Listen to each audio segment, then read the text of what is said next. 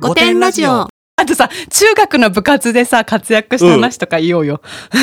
まだ私それ、それ中学の時の話してんのあ私それにする。私中学の時、全国大会出たんだよ。うん本当に羨ましいね。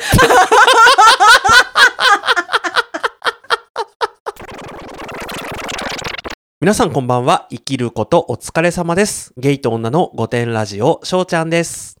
こんばんは、バジャです。若くもないけどおばさんでもない、そんなネオバさんの私たちが自意識をこじらせながら偏見と妄想を話す番組です。5点の私たちなのでご容赦ください。ご容赦ください。ドラ焼きドラマチックの丸京さんから、なんと、あの、DM をいただきまして、はい。皆様にも共有したいと思います。バジャ様、この度は当社のドラ焼きを取り上げていただき、誠にありがとうございます。バジャ様がドラ焼きが大層にお好きでいらっしゃると拝聴しましたので、当社自慢のドラ焼き、かっこ極みエクセレントシリーズを誠に勝手ながらお送りさせていただきました。弊社、丸京製菓は鳥取県米子市から全国、全世界へドラ焼きをお届けしている会社です。どら焼きドラマチックパークは、どら焼きを地元の誇りにすべく、命名権、かっこネーミングライツを取得したものです。バジャ様のご活躍をどら焼きを通じて応援できれば幸いです。今後も思わずクスッと笑えるラジオを楽しみにしております。とのことです。本当にありがとうございます。はいありがとうございます。ドラ焼きをね、ちょっとまだ、あの、私たちの手元に届いてないんですけれども、送っそう、てくだこれはでもさったという完全にあの。うちら側の問題でちょっとまだ手元に届いてないんですけど、ちょっと届いたら美味しくいただければと思っております。まあもうね、美味しいのはね、知ってますからね。そう、いたもう食べてるからね、なんて言ったってね。はい。本当に丸京さんありがとうございます。楽しみにいただきたいと思います。美味しいです、みたいなラジオで話したのを、うんその会社の方からいただいてって、うん羨やっとましいなっ来たね、私たち。て思ってたじゃん。だから、うん感慨深いです、今、非常に。本当だよね。だって届いたってことだからね。そう。私がいつもインスタでさ、メンションつけてたからね。もうさ、届いたっていうか、ちょっともう半ば無理やり届けた感じがありますけどね結。構ね、すごい届くからね。ほら、沖縄の方とかいろんなさ、地域の方がさ、丸京さんのどら焼き食べてくれたり、うんあとほら、無印でもね、丸京さんのどら焼きが。そう。びっくりしちゃったね。流通無印してるってことでのどら焼きを作ってるのは丸京さんだったっていうね。そうなんですよ。ってことでね、て皆さんが丸京さんのどら焼きを美味しくいただいてるんですけれども、一つお便りを読みますね。はい。ごてんネーム、無限栗まんじゅうさんです。いつも楽しく拝聴しています。空前のどら焼きドラマチックブームがやってきたので、丸京製菓さんのホームページを訪れていました。会社概要、ここにね、URL が載ってますね。のはい。ページに、社長さんはじめ重役の方々のお名前と役職が記載されていたのですが、CEO や CFO など一般的な役職の下に、どら焼きの町推進責任者、どら焼きコールセンター長として CDO が紹介されていました。これってもしかして、チーフどら焼きオフィサーのことなのでしょうか最近どら焼きを見かけるたびに気になって仕方がありません。いつか丸京製菓さんとコラボする際には CDO の謎をズバッと聞いてみてほしいですってことです。ありがとうございます。ありがとうごいざいます。ここれ。れ私調べたのよ。載 CDO って何って。答え。あのね、チーフデジタルオフィサーっていうのかな？デジタルの D としては世の中にはあるらしいのよ。でもそれほら、世の中一般の話でしょ？そう。でもコールセンター長とかだから D の、あーどうだろうね。でもどら焼きの可能性あるよね。どら焼きであってほしいよね。そう、どら焼きであってほしいし、もう一個かね、可能性としてね、これうん私、この、もし役職があったら私ぜひつきたいなって思ったのが、うん。チーフドラマティックオフィサーの可能性もあるよね。どら焼きにし、ね、そう。ついつい私たち。そう。意識がいってますけど、もしかしたらチーフドラマティックオフィサーっていう可能性がゼロではないし、あもしそんな役職があるとしたら、私はぜひそれに就任したいなって強く思いました。確かにね。ドラマチック担当しておりますって。ねえ。しかもドラマチックの責任を。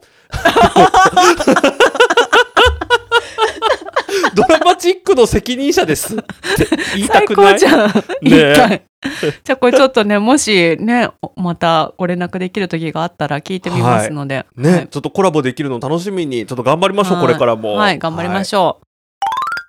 11月20日の雑草の成長を祝う日を決めた件なんですけど、それについてお便りいただいております。ありがとうございます5点ネームシングルライダーさんです。この方はあれですよ、あの、バー5点の方ですごい話題になって、ぜひ、ポッドキャストのアフタートークの方でおはい話ししたので、聞いていただきたいんですけど。私ね、この人ね、すごい天才だと思ってるから、うん。初めてそのバー5点でさ、シングルライダーさんっていうね、ラジオネームでお便りくれて、うん、あ、また来ないかなって思ってたら来たからさ、わーって思ったんだけど、次こっちにも送ってくれたわっていうね、はい。えー、しょうちゃん、ばじゃさん、こんにちは。11月20日の雑草の成長を祝う日ですが。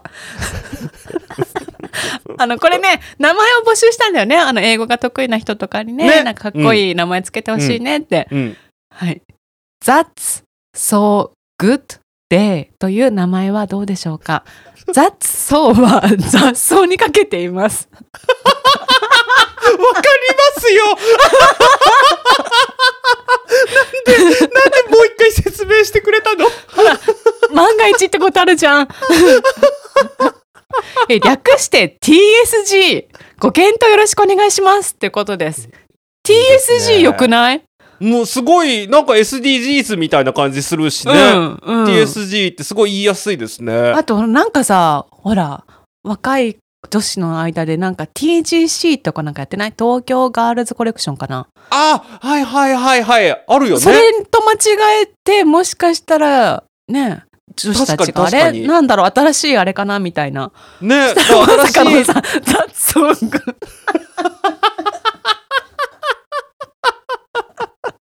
でもわかんないよ。ギャルたちがさ、オレンジの服着てさ、だってもう、堂々と自撮りとかできんだもん。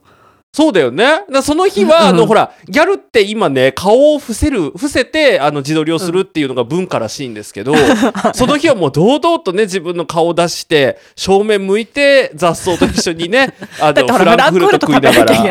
そう、いけないからね、自撮りするっていうのが、ホットドッグからハードル下げてくれてありがたいって書かれてたよ。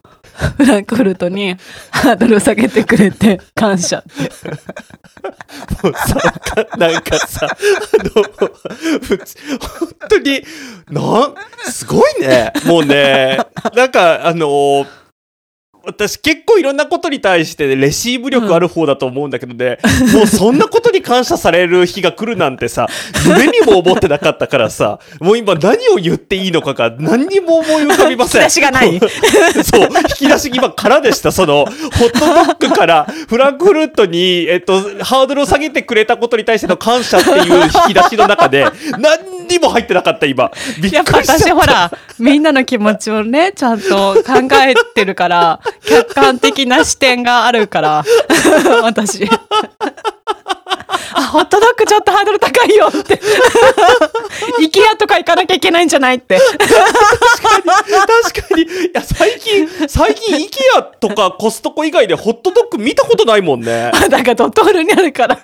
あ、そっか、そうだった。そうだった。ドトールがない県もあるかもしれないじゃん。そっかそっか、ドトールがね、うんそもそもないよ、近くにっていうパタそうーンもね、そうそう。あるからね。だからもう私その3つしか知らないから。うん。うんすごい。でも、あの、もう私今何より驚いてるのは、そんなことで感謝してもらえるんだっていうのがね。そう、私たちのハードル低いよね。本当にね。もう一つありますよ。雑草の日について。はい。ご丁寧ムちゃんぽんぽんさんです。いつも楽しく拝聴しております。初めてお便りいたします。ありがとうございます。ありがとうございます。今年に第一子を出産し、いつの間にかママ友が数人できました。最近子育ての関連の SNS 投稿に面白い内容を見つけましたので、ぜひここでシェアしたいと思います。お子さんとはしゃいでる動画に、こんなに明るいママがいること、本当に羨ましいね、という文字が記載されています。お子さん目線で書いているように見える文章だけど、主語が自分で、そして羨ましいと思われる相手も自分であること、本当にややこしい。でも面白いので、このような話術をいろんなマウントを取るときに使えるのではと思いシェアさせていただきました。11月20日の雑草の成長を祝う日に、雑草の写真に、こんな綺麗な人に祝福されて、本当に羨ましいと投稿してみたいと思います。とのことです。ありがとうござありがいます。とうございます。ちょっと、このマウント、私、ハードルが、ハードルじゃないわ。レベルが高すぎてさ、そうなんだよいまいちまだ掴みきれてないんだけどさ、どう、どういうことなんですか、これは？あのね、これね、私がほら、いつも見ているインスタグラマー、いけすかな女たちって、こんなことはしないのね。はあはあはあこんなさ、こんなに明るいママがいること、本当に羨ましいね、なんて言わないのよ。だからもう、私が見てる、そのいけすかな女たち、最近の流行はね、海外の写真をアップして、うん。娘がうん。海外留学しましたと。まだね、若いんで中学生とか高校生とかなのにね、あうん。の海外留学しました。うん。ママを一人にさせられないと。心配だって。私はやっぱりママと日本にいた方がいいんじゃないかって娘が言うんですと。でも私は娘が行きたい学校だったら応援してあげたいっていうのがね流行ってんの最近。でそこには やっぱさそのいろんなマウントが隠されてるわけよ。わかるでしょ、はい。うん。あの経済力もそうだしうん。娘に守られてる私そしてこんなにたくましい立派な娘に育てた私などが入ってるんだけど、だからこんなに明るいママがいること本当に羨ましいねなんてさうん。書かないわけよ。私がね好きな人たちは。うん、もうこれのさ、私全然意味がわからないんだけど、自分で書いてるんでしょ？これだって、お子さんが投稿してるわけじゃないでしょ？そうだよ。自分がお子さんをとって自分があ明るいママイコール自分だよ。こんなに明るいママがいて本当に羨ましいねはい皆さん羨ましいでしょこんな明るいママがいるんだよって。それを子供が言ってますってことなんですよ。あ、これは、えっと、吹き、ん。例えば吹き出しをつけるとしたら、え、そう。もうどういうことだ？誰が言ってんのこれ？だから喋れない子供が言ってることにしてんだよ。本当に羨ましいねって。そうそす、もう、い、どういうことなんの？うでも私がさ好きなジャンルの人じゃないからこういううん。こういうことを書くの私はもうちょっとさ高度なことを書いてくれる人の方が好きだから。やっぱそういう人たちってさ20年もさそのね、インスタとかインフルエンサー関係の活躍をされてるからさこんなこと書かないわけよ。なんか、どんな、その、すごいずっともうインフルエンサーやってる女でもそうだし、うん。もうね、昨日インスタ始めた女でも、私みたいにね、なんかいまいちよくわからないから本のレビューとか載せてる人もさ、みんな含めてだけど、こんなに明るいママがいること、本当に羨ましいねって、うん自分で言えるハートの強さ、やばくない？ただね雑草の成長祝う日はありかもしれないと思ったの。雑草が言ってることにすればいいんでしょ？雑草がこんな綺麗な人に祝福されて本当に羨ましいねって言ってるっていうさ もう別にそれはいいじゃん許してあげようよそれは。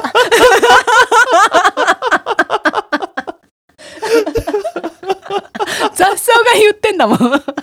雑草が羨ましいね。羨ましいよ。羨ましく思えって言ってるってことね。雑草が。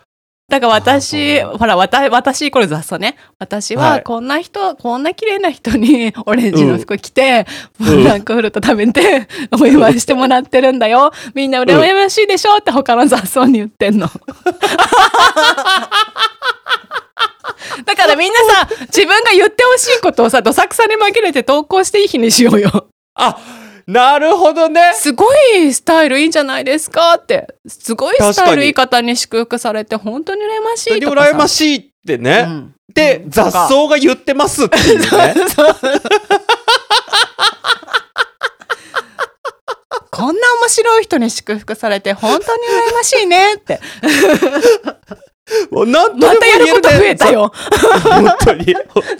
意外と大変、この TSG の日。いあのね、やることが結構、私まだあの、オレンジの服も買ってないので、ちょっとね、本当にね、急いでオレンジの服探さないとなって思ってます。でもさ、これがさ、だんだんさ、広がっていってさ、地域ごとにやることが増えていったら面白いよね。もうなんか なんか東北の方だとこういうことをやってるらしいとか、関西ではとかさ。ね。うん。でもけもうでも今答えとして出たのが普段本当はやりたい、いやなんかなんていうの本当はやってみたいこととかうん。あるけど、ちょっと世間の目が気になってできないとかさ、自意識が邪魔してできないこととかっていっぱいあるじゃん。そういうのをもう全部雑草のせいにして、雑草がやれって言うんですって。自撮りも堂々とできるし、うんなんか自慢したいことは、なんかなんとか大学に合格しましたとかさ。私はだなんとか大学卒業してますとかさ、そう。なんか 学生証と一緒にね、雑草を写真撮って、なんか、こんな、何、まるまる大学卒の人に祝福されて、うん羨ましいね。だって今更さ、自分はどこの大学出てるとか自慢できないよ、いい大人が。確かに、確かに。もうね、アラフォー、アラフィアラフィフになってね、まだ大学の話してるのって言われちゃうからね。あとさ、中学の部活でさ、活躍した話とか言おうよ。まだ私それ、それ中学の時の話してんのあ私それにする。私中学の時、全国大会出たんだよ。うん本当に羨ましいね。すごいなんか有意義な日になりそうだね、11月20日。みんなが心の中で思ってるさ、本当は言ってほしいこととか自慢したいことがさ、出てをくる全部雑草にね、うん。あの、雑草っていうフィルターを通せば、そう、だってこれは雑草が言ってるんですって。そう。だからもう普段頑張ってるって、もう、はい、ね、はいつくばりながら仕事行ってるとかね、うんもう何でもいいよ、もう、全部自慢できます、この日は。素晴らしい。はい。ちょっと私、その日もう全部の投稿、必ず目を通して全部いいねするようにするね、じゃあ。多分5くらいじゃない？全部って。なんか100くらいあったらその表現でいいけどさ、本当にやる人は5くらいじゃない？ちょっと、もうちょっとね、期待したいね ?13 くらい。13、じゃあリアルなところ13じゃないかな？じゃあ13超えたら、じゃあうん13超えたら、私うん次14人目として、あの、うんこんなよくわからないことに13人も賛同してくれて、本当に羨ましい。また違う雑草をお祝いしないとね。そうそうそうそうそう。私今日ね、この雑草をお祝いしようってちゃんと目ポイつけてきたから。あ、素晴らしい。東京って意外とさ、雑草がさ、なかったりするから、だねから探してきたんよ、私。あ、ここには雑草あるなって。偉い。ちょっと私もちょっと雑草探し探さなきゃいけないですそう、ね。雑草探しから。本当大変。やりましょう。はい。じゃあ今日は後半、私のね、最近、なんだろう、最近って言うんだろうか。なんか結構前から、昔からの悩みっていうか、なんだろう、思うことなんだけど、お最近すごく感じていることで、はい。悩みっていうのかな？なんだかはよくわかんないんだけどさ、うん。バー5点のアップルポッドキャストランキングの祭りやらないやらでさ、ほら、うん。戦ってきたみたいな話してたじゃん。ああ、してたね、してたね。今までのそして私人生は戦ってこなかったっていうね。そうそうそうそう。まあそういう流れからふとさ思い出したり、まあいろんなこと最近あって思ったことなんだけど、うん、私さ、まあ本当に戦ってきたんだけど、私ね、うん子供の頃本当に負けず嫌いがすごくて、うん。何でも一番じゃないと、もう耐えられなかったのね。うん。だからそのためにものすごい努力をする子供だったんだけど、うん小5くらいの時にあのすごい挫折をしてもうこんな醜いことはやめたいと思ってその自分のさ負けたくないっていう気持ち？絶対に誰にも負けたくないっていうなんか気持ちがすごい醜いしそのための努力って本当に無駄だなと思ったの。例えばこの技術を上げたいとかさこうんの学校に入りたいための努力だったらわかるけど、負けたくないっていう努力ってさ何の身にもならなかったのね。勝ちたいだけだから。ああ、だからそれは、例えばその、うんうん。バジャさんが何かこうなりたいっていう目標があっての努力じゃなくって、そう。単純にもう何でもいいから人に負けたくないっていう。そうだから勉強もそうだし書道とか、ピアノとか、なんかいろいろ習い事やったら全部それでとにかく学校では一番じゃないと絶対に嫌だっていうさだから私すごい練習とかもすごいしてたけどそれってそのさ、例えば書道が上手くなりたいじゃなくてさ一番になりたいの練習なのよ。なるほど、なるほど。で、結果は一緒じゃないかって思われがちだけど、一緒じゃないんだよね、実は。っていうのも、うん得られるものが結構違くて。だから負けた瞬間に終わるのよ。そのさ、あそもそもそれ自体に興味があってじゃないもんね。そうそうそう、勝ちたいだけだから。う。うん。で、それを小5の時に気づいたのね。あ、私何やってたんだろうって。そう、すごい早いよね。よかったと思ったけど、その時気づいて。で、私はもう二度と私争い事はしないって思ったのね。もう人と競わないって思ったの。もう心に決めたのよ。ご小5で。ほう。ほう11歳とか10歳とかね、そんくらいに決めて、私は、あの、生まれ変わるんだと。で、生まれ変わったんだけど、結局、うん戦わざるを得ない道を選んでしまって、あの、フその中リーランスですしね。そう、あのの、今までのさ、なんて言うんだろう、あの、専門的にやってきたこととかも全部戦いなんだけど、だけ、ど、その中でも私は戦わない方をやっぱ選んできたというか、戦いに、あそうなの、うん。戦うべきジャンルではあったけど、私は戦わないってもう小5で決めてたから、そんなに私は戦いについて挑んでこないかなかったというか、別に勝ちたい気持ちとか。かなかったのね。うんうんうん。そう。だけどさ、実績のためにとかさ、なんかこうやらなきゃいけない勝負事ってのはあるわけよ。まあ学校の中でも毎回あったし、う。うん。その絶対に順位が決まるのね。うんだか、ら、別に私は一番になりたい気持ちとかはなかったけど、だけど、うんまあやんなきゃいけないから、まあ戦うかみたいなさ。はいはいはい。で、やってきたんだけどね、その弊害っていうのがあって、うん。友達も一緒に戦うわけですよ。同じ学校の友達。とか、うん知り合いとかさ。うん。だから戦う相手が知ってる人なのよ、大体。うん。うん。うん。知らない人もいるけど。でもうんそうするとどうしても勝ち負けがついちゃうじゃん。うん。で、私は同じ戦う場ではあるけど、そのジャンルが違う友達がいて、なんか同じ大会みたいな感じなんだけど、でも部門が違うよみたいなのってあるじゃん。はいはいはいはいはい。だから直接的にその子そとライバルになるわけではないよっていう。そうなの。私は別に戦ってはないっていうさ、同じ場所で、うん同じその大会には出てるけど、あなたとは戦ってないっていうのがあったのね。うん。じゃあ23歳の時だったんだけどだか、ら二人とも1位になれる可能性があるもんね、それだったら。で、あじゃあ一緒に出ようみたいな感じで出て、うん。すっごい仲良かったの。もうめちゃくちゃ、もううん実家に行ったりとかさ、もううん毎日連絡してよく遊んでてとか、もうすごい。い親友のように仲良かった子なんだけど、うん。その子が、その子の部門の方が、うん。倍率が高かったわけよ。だから大変な部門だったの。ほう。で、私の方結構余裕だったのね。でさ、私はまあそこでさ、まあ、いい結果が出たわけよ。うん。ハードルの高さとしてはさ、その友達の方が大変だったのね。そっちの方が、その、例えば1位とかだったら、取るのが大変だと、参加者も多いしっていう。そうそうそうそう。で、同じ日に結果発表です。書類が送られてくるの、家に。うん。でさ、分かってんじゃん。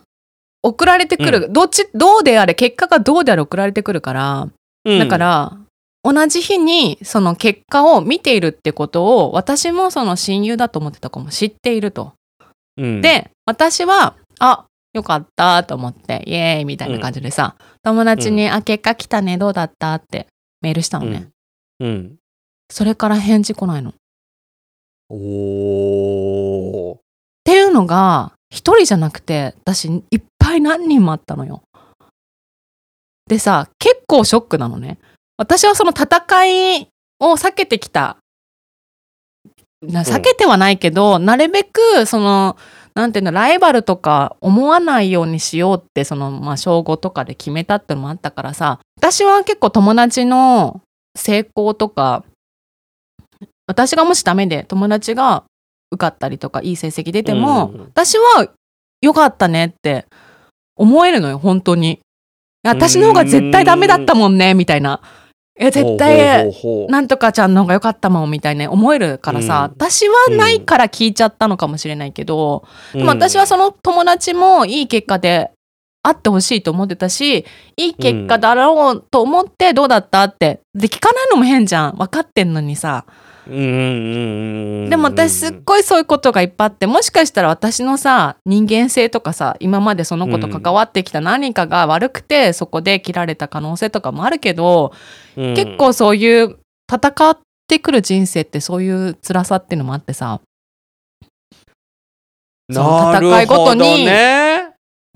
今まで友達だったり仲間だと思ってた人がもちろん。全員じゃないけど、突然終わることとかもあったりするの。うん。でそれでさまあその気持ちとか最近はちょっと忘れかけてたんだけどさうん改めて最近さ人の幸せっていうか私の幸せというかなんか良かったこととかをうん。喜んでくれるかなって思ったらそうでもなかったみたいなさこととかが結構続いたりしててさ、またあの時のことを思い出して、なんか結構ショックじゃない？そういうのって。自分は友達だから自分の嬉しいこととか、うん。自分の報告とかを同じように喜んでくれるかなと思ったらさ、そうでもなかったみたいなのってさ結構うん。あそうだったんだって思って結構ねその二十歳超えてくらいから友達がいなくなる時ってそういう時が多いなと思ってその喜んでくれなかったというかさその不幸な時ってみんなうん。聞いてくれるんだけど、よかった時に、ねなんなら喜んでくれるよね不幸な時ってね。そうそうそうそうそうよかった時にお祝いしてくれないって言ったら変だけどなんかうん。あーそういう感じなのかっていうことでがっかりするっていうかさ。うーん。そういうのが大人になってからすごいあるなと思って。みんなどうなんだろうね。自分うん、こう、ものすごい私ネガティブじゃん。うんうんうんうん。だから逆にそういう時って強いんだよね。ほう。あの何にも期待してないから他の人に。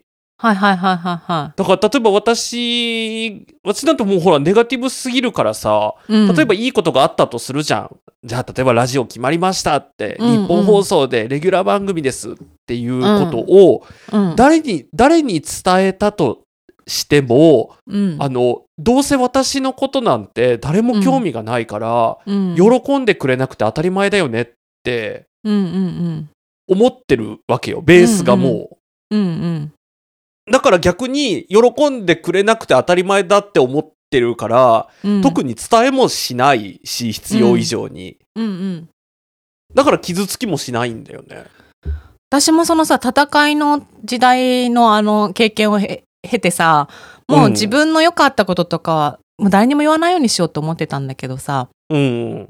なんかこうポッドキャスト始めたりとかしてうん、うん。いろいろね言ったりとかすることがあって、またちょっとその時の気持ち忘れてたなと思って、言わないようにしようって思ってんだけどたださちょっと面白いことがあってなんかこんな暗い話ばっかだったらね、ちょっとね「あうんうんさん大丈夫かな?」ってなんかあったのかな、うん最近って思われるんだけど、うん別に大丈夫なんだけどさ、うん。ポッドキャスターさんの中で何人か親交がある人がいるんだけどう。ん。その方からさ連絡来るとさ私がこういう性格だって分かってるじゃん、その「御殿ラジオ」聞いてくださってるから。なんかバジャさんで、なんでこうだよねみたいなのが多分あるから例えばさ、なんかこうお祝いしてくれたりとかなんか何かこうメールが来るときにうん「かっこ本当に心から思っています」とかさ注釈を入れてくれんの。私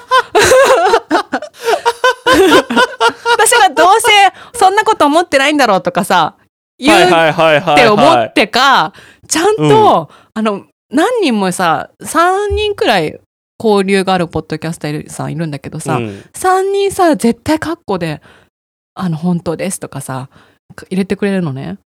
うん。で、ひもう一人は、なんか、カッコ、これは売名行為ですって言ってくれる人とかいて、なんか気持ちいいなって、なんか私がどうせ売名だろうみたいなさ、言うんだろうなって思ってさ、あの、正直に、あ、正直これは売名行為に当たりますが、みたいなお願いできますか？みたいな。あ、もう全然そんなこと言ってくれたらやるしって思うんだけどさ、わかる。逆にね。そう。だからなんかすごい気持ちいいのよ、そのポッドキャスターさんとのそのやりとりは。うん私のことをすごい分かってんなっていうさ。ありがたいね、本当にね。そうなの、そうなの。まあ本当にね、あの少ないけど、そういううん。人と出会えたの良かったなって思って。だからなんかその戦いっていうのさ私すごい好きって言ってたけどさそのうん戦い確かに楽しい面もあるんだけどそういううん一面もあって、こうでも私が久しぶりにさ小学校の時の戦いの精神をもう出しちゃったからさ、まあでもそのおかげでねみんなでこういい思い出になったまあなとは、そうねそうね。ね思うから、うん。それあれはあれでよかったけど、うん。なんだろうね。まあ私がちょっとネガティブすぎて逆にわからないっていうさ そうガティブ私がすぎる。逆にさ私うん。ポジティブだからさ、自分はそのお祝いしたいっていうかさ、うん。えよかったじゃんっていうタイプだからさその反応が来るのが当たり前って思っちゃってたところもあるんだと思そうそうそうそうそうそう、あのだからなんなら私なんて自分が良かったことなんて人に話したら、う、うん。あのもうどうせ裏で悪口言われる しあの何？分相だとかさなんかあいつにはそんな実力はないとか、あとなんか何？何らかの形でさ日本放送に手を回して、うん。あの私の今までの悪事とかさいろんなやってきたことをばらしてさ あのこの人は絶対に起用しない方がいいですとかそういうことを言われるっていうことばっかり考えちゃうから。すごいじゃんそう、だから、あの、うんもう、祝ってもらおうなんていうのも、うんすんごい前の段階だからさ。うんそうまあねこんな風に話してますけど別にうんあれ御殿ラジオのこととかじゃないのでね安心していただければと思います。あ、よかったです。じゃあ。だかうん、らね、本当に私、だからパ、バジャさんのポジティブな面うん、に、こう、リスナーさんもさ、その救われてたりとかっていうところも、もちろんあると思うんだけど、ポジティブな人って逆にこういう悩みが発生するんだっていう、そうだよそうだそうよそれでちょっとね心折れんの。ね、気づきうが。ん。そう、そういうことか。じゃあもうね、もう私サイドの、うんあの、フレンズのみんなはね、そういう意味で言ったらもうね、心なんて折れてんの。あそっか最初から折れてるから何言ってるんだろうこの人ってなってそうるのか。そうそうそうそうそうそうそう。あの、もう1ミリたりとも他人に期待なんてしてないからそう、もうなんならみんな私を傷つけてくるでしょって思ってるから、うんでもい今の話聞いて一個ちょっと羨ましいなって思ったのが、あの、他のポッドキャスターさんとの交流があるっていうところが、うん。あの、相変わらずね、私ずこんなになんか折に触れてさ、うん。言ってるのにね、だどのポッドキャスターさんも私と交流を持ってくれないでもほらその3人のうち2人はさ、あの森口さんと中村さんだから翔ちゃんも。そう、でもほら、はい。私ほら、直接ほら、DM したこともないしさ。あそうなの？ぜそう、だからね、全然でもね、森口さんと？誰そう、だからね、誰も知らない。そうなの？そうだよ。そうえじゃあ何でた何？じゃあこう公公開してる X 上とかでしかないってこと？リツイートとかでしかないってこと？しかもそれもなんか、あの、いいねを押すとか、そのぐらいだよ。しそれは本当に初めて知ったんだけど。そう、だからね、本当に私ね、誰、なんか、なんかさ、うん。たまに私言うじゃん、他のポッドキャスターさんとちょっと交流をしたいとかさ。あのだってさ全員私に連絡してくるもでしょ？だからね、なぜならね、私には誰も連絡をしてこないからです。ん でもさ翔ちゃんがさそうやってさ、うん。ネガティブとか人見知りって言ってるからやっぱしにくいんじゃない？そうだよね。だからね、うん。ちょっとね、私ね、うん。ネガティブなのはもう今更変えれないんだけど、うん。あの、人見知りだっていうところを話すときに、必ず前置きとしてね、もう30過ぎてるから、あの、こんなことを言っていてはいけないっていうことは分かった上で、人と会話をするときは努力してますっていうことをねなん、かそうや昼食ってで、そうやって言うとさしにくいんだって DM だから全部私に来んだよ。全部来るじゃんメールもそうだけど DM もさ。全部バジャさん宛てに来るからね。うん。だからねあと私早いからね。返すのがねあ、まあ確かにね。私どうしてもそね、う。なんかあの、いろいろね、こう考えたりとかね、他事やってたりとかね、いろいろあるので、あれなんですけど、ちょっとね、私ね、他のポッドキャスターさんと、こう、来年はね、他のポッドキャスターさんとね、もう積極的に交流を持ちたいなって。中村さんと森口さんから始めよう、あ、そうなんだ安ね。心できるから。うん安心できでもわかんない。私、その二人ですらいつか裏切ってくるって思ってるね。本当 じゃあちょっと他はハードル高いよ もうね、なんかもうすぐ、すぐみんな手のひら返してくるって思ってるからね。ああじゃあねそうならないように頑張りましょうはい。ネガティブポジティブについて翔ちゃん派かバジャ派かまうたん。引用リツイートなどで教えてもらえたら嬉しいですね。ね。もう翔ちゃん派の人にだけいいねするねじゃあ私あれじゃ翔ちゃん派っていうのはもうすごくネガティブだから最初から人に期待してないという。そうだからあんまり逆に傷つきもしないっていう。うんうんうん。そう。じゃあバジャ派はうん。ポジティブで、うん。人の幸せは私も幸せだよって思ってるからうん。ついそういう反応が来ないと傷ついてしまうっていう。そう。あでも決して翔ちゃん派も人の不幸だけを願って生きてるわけじゃないです。よね、もちろんね念のために言っときますけど、はい。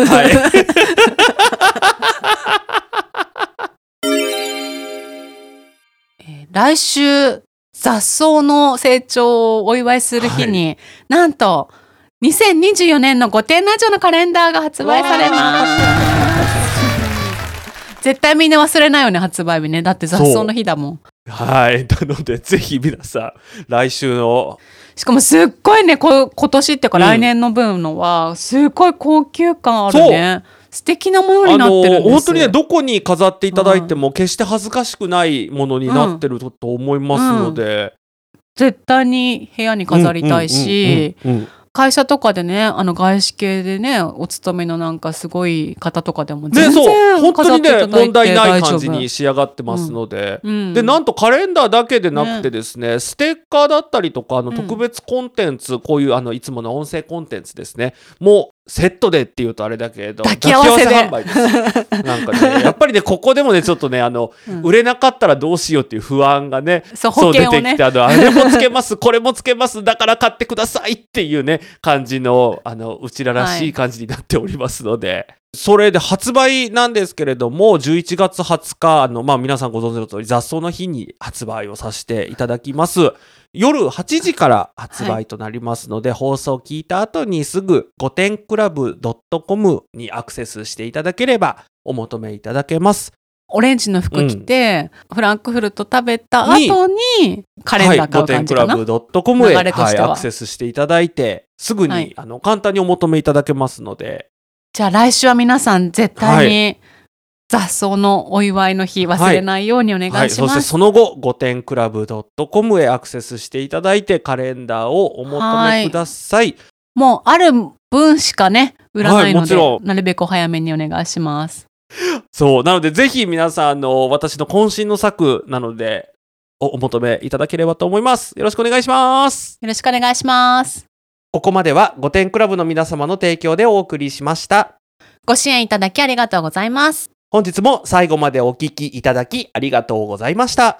ぜひ番組のフォローお願いします最新情報は各種 SNS で発信しております。ぜひフォローしてください。それでは今回もご容赦くださいまったねまたね